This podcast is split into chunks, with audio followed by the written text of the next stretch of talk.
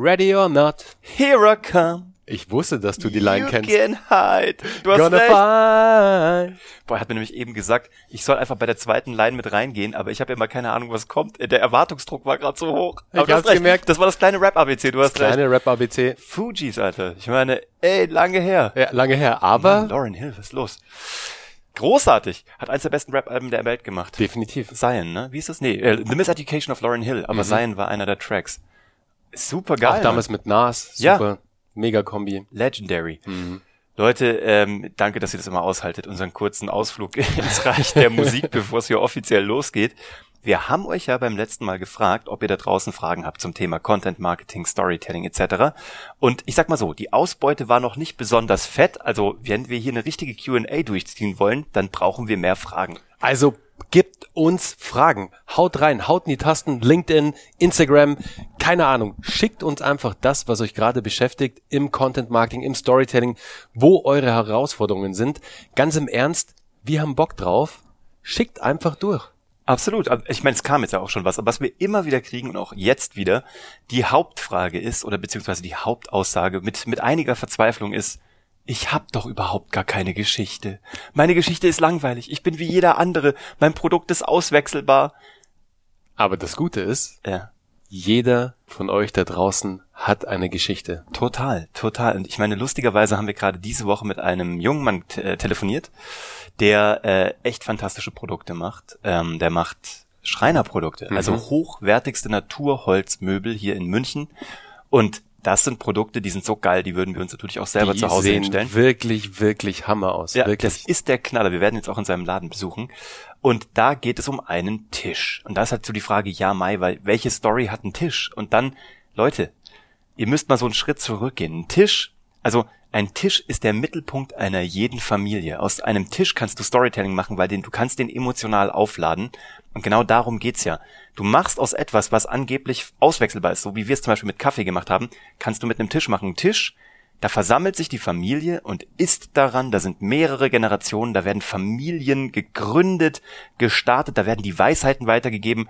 Wer es noch kennt, wenn er einen äh, dominanten Vater hatte, vielleicht dieses, solange du mei deine, deine Füße unter meinen Tisch stellst, hast du darauf zu hören, was ich dir sage. Boah, Throwback. Throwback! Nicht, Mann. Nein, Quatsch, aber das ist so, mit Tisch und Leute, es, ihr müsst auch mal so ein bisschen zurückgehen im Thema Kultur einer, einer, einer kompletten Gesellschaft. Also wir in einem westlich-christlich abendländisch geprägten äh, Kulturumfeld haben das letzte Abendmahl. Ich meine, da war ne, ein ganz, also nicht da- davon mal abgesehen, dass es eines der berühmtesten Gemälde der Welt ist.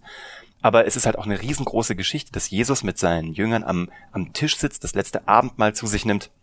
Also das, das Thema Tisch kannst du gigantisch machen.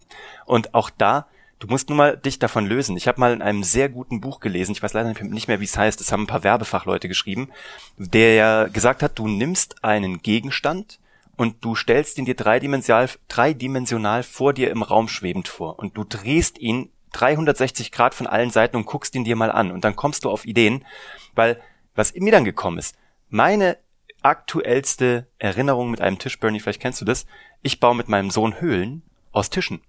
Deswegen guck dir den Tisch von unten an. Woran du denkst ist, ich lege Bettdecken drüber oder Spannbetttücher, die vielleicht da irgendwie noch rumhängen oder äh, Decken, die wir irgendwie aus dem, aus dem Bett klauen.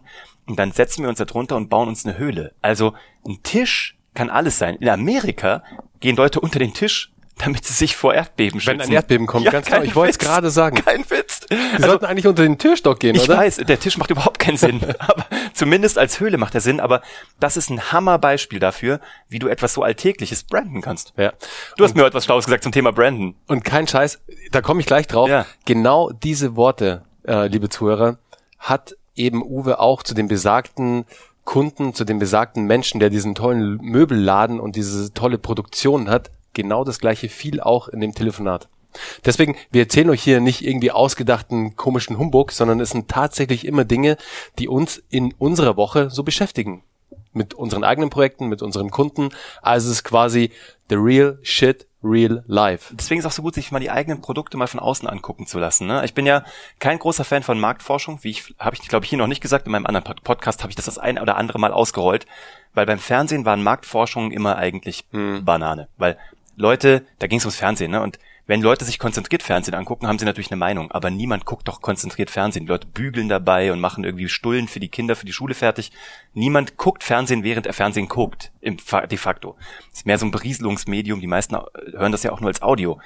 Und bei dem Tisch auch. Wenn du einen Tisch jeden Tag produzierst, dann ähm, solltest du dich vielleicht mal so einen Schritt mal rausnehmen, auch mal mit Leuten reden, die die nicht produzieren, sondern nur nutzen und dir mal von denen Feedback einholen. Ja. Oder, oder, oder jemanden fragen, der sich damit auskennt. Ganz genau. Es hilft meistens. Absolut. Und jetzt noch ein Fun Fact für euch, damit ihr auch mal wieder was lernt aus dem Podcast. Das habt ihr jetzt natürlich schon, ähm, was Uwe da schön ausgeführt hat. Aber, und Uwe hat sie gerade so schön eingeführt, beziehungsweise nicht eingeführt, angeführt. Angeführt. angeführt. oh Gott, es ist schon spät. Ups, angeführt. Angeführt war das richtige Wort. Branding, ja. das Thema Brand, das Thema Geschichte, Marke, kommt von Brander. Und Brander ist ein altnordischer Begriff, ein altnordisches Wort sozusagen. Schon ur, uralt dieses Wort. Und es kommt von Einbrennen, von Brennen. Und das hat so die wirkliche Story, die wirkliche Hintergrundgeschichte, so Mitte 15. Jahrhundert, als Viehzüchter das Thema für ihre Rinder genutzt haben, um ein, ihre Marke sozusagen, ihr Siegel einzubrennen.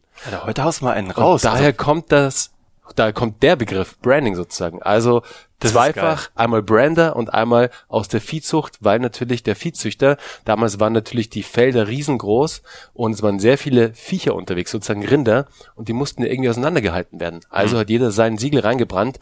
Ist natürlich äh, ziemlich schmerzhaft für das Tier und auch gar nicht irgendwie vertretbar sozusagen. Wurde halt früher so gemacht.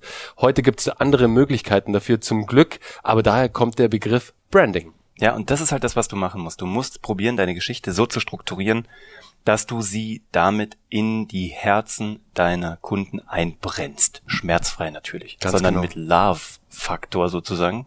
Und das ist das, ähm, worum es geht. So, wir hoffen, du hast was mit rausgenommen. Und ähm, wir freuen uns auf deine Geschichten. Und wir freuen uns vor allem auf deine Fragen, damit wir hier endlich mal unsere Q&A raushauen können. Aber ansonsten sammeln wir halt Einzelfragen, machen so weiter. Ja, finde ich super. Auch Deswegen, entspannt. Ready or not, Here wir sind raus. Come. Wir sind raus. Here I go. Here we go. Habt eine schöne Woche. Ciao. Ciao.